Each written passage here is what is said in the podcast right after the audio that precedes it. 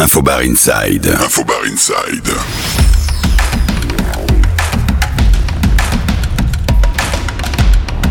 Infobar Inside est de nouveau en vadrouille avec euh, cette fois-ci un rendez-vous au siège social de la Maison du Whisky à Clichy.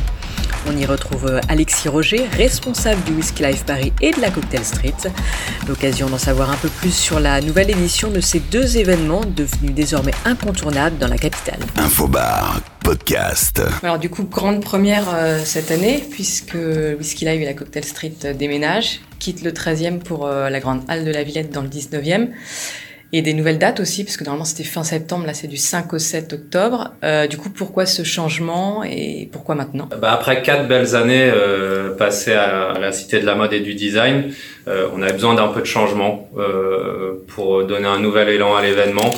Plus de façon plus pragmatique, on avait aussi besoin de plus de place. Donc, euh, donc le, le, cahier des charges, c'était de trouver un endroit stylé avec un environnement euh, très dynamique et en fait, quand on quand on fait le tour de Paris, euh, l'évidence est tombée tout de suite. C'était la Grande Halle de la Villette. D'accord. Euh, bah, on est on est sur un pôle de qui est 100 fois plus dynamique parce que tout autour euh, il y a la Philharmonie, il y a le Zénith, euh, il y a la Cité de la Musique. Enfin voilà, ça va euh, donner un tout nouvel élan à l'événement parce que ça va drainer beaucoup beaucoup plus de monde. Justement, combien à peu près est-ce que on, on, estime à, en tout cas notre objectif, ouais. euh, c'est 15% de visiteurs euh, supplémentaires.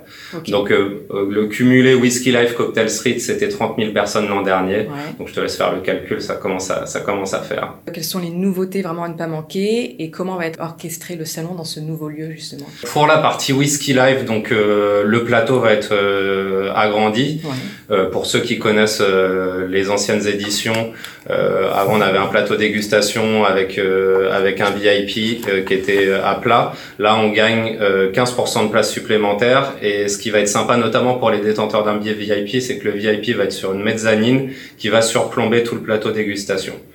Et dans les grandes nouveautés en termes de, de catégories, cette année, on lance une nouvelle catégorie qui est les distilleries urbaines. Donc on va pouvoir retrouver des distilleries qui viennent de grandes villes mondiales. Euh, on va avoir euh, Helsinki donc de Finlande, on va avoir Milkanoni de Tel Aviv, on va aussi avoir une distillerie de Melbourne. Donc il va y avoir un pôle distillerie urbaine qui est complètement inédit dans, dans les événements mondiaux.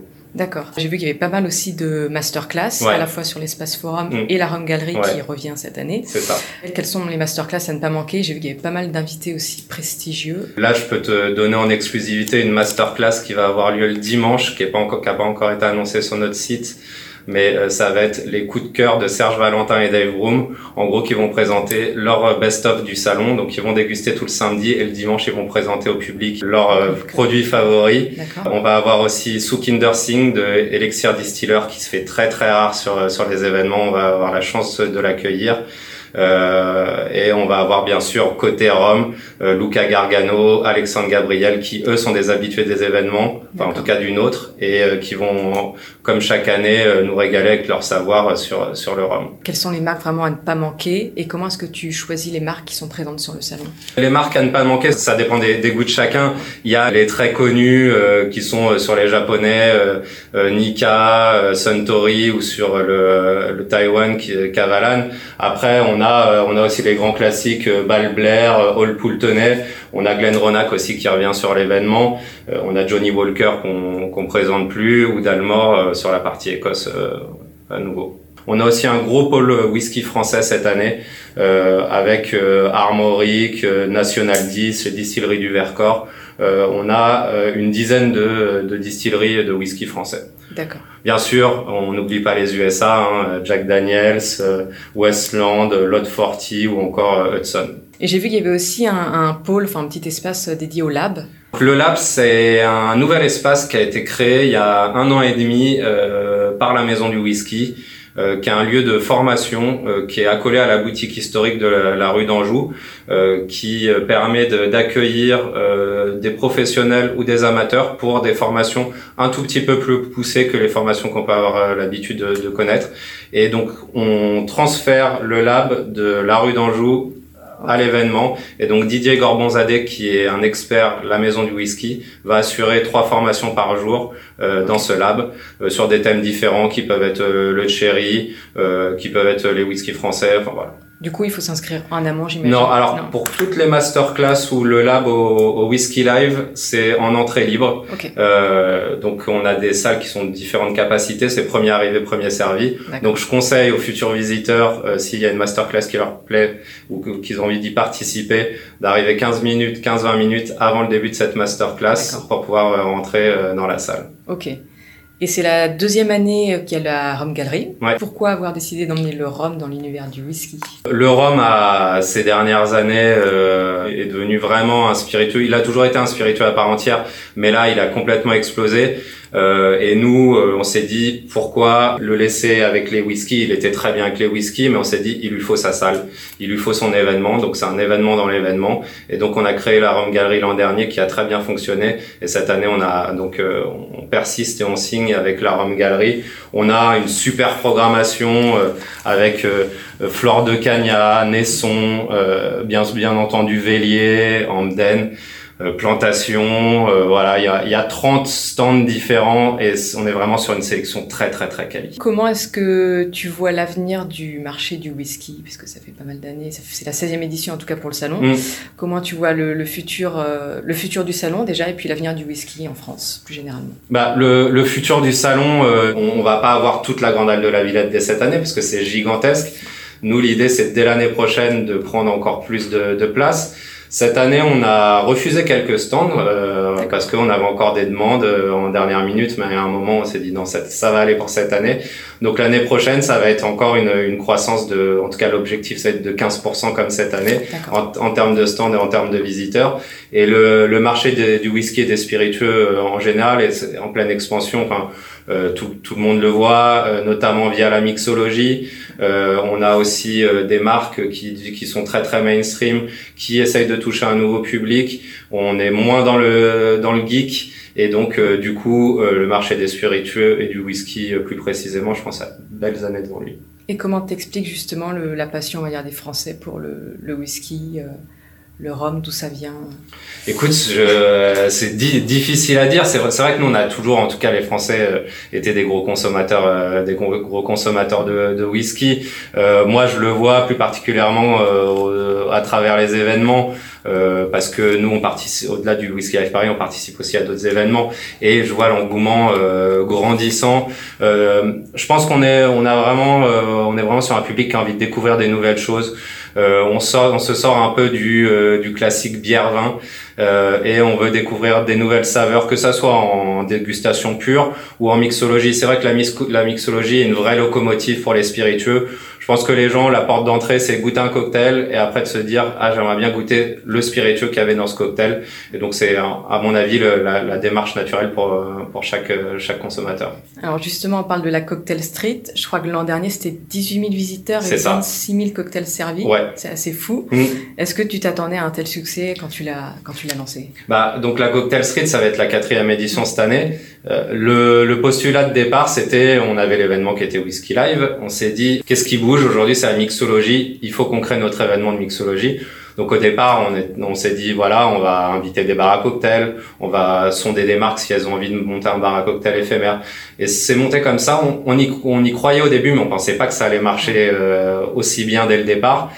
Et euh, au fur et à mesure, bah, le, le bouche à oreille a fonctionné et plus tous les ans, on avait 20% de, de, de, visiteurs en plus. Alors, ce qui fait que ça fonctionne, bah, c'est la programmation déjà. On a euh, toutes les meilleures marques de spiritueux. On invite chaque année euh, des bars à cocktails euh, pour lesquels on recrée leurs bars à l'identique comme comme ils sont dans les, leur pays d'origine.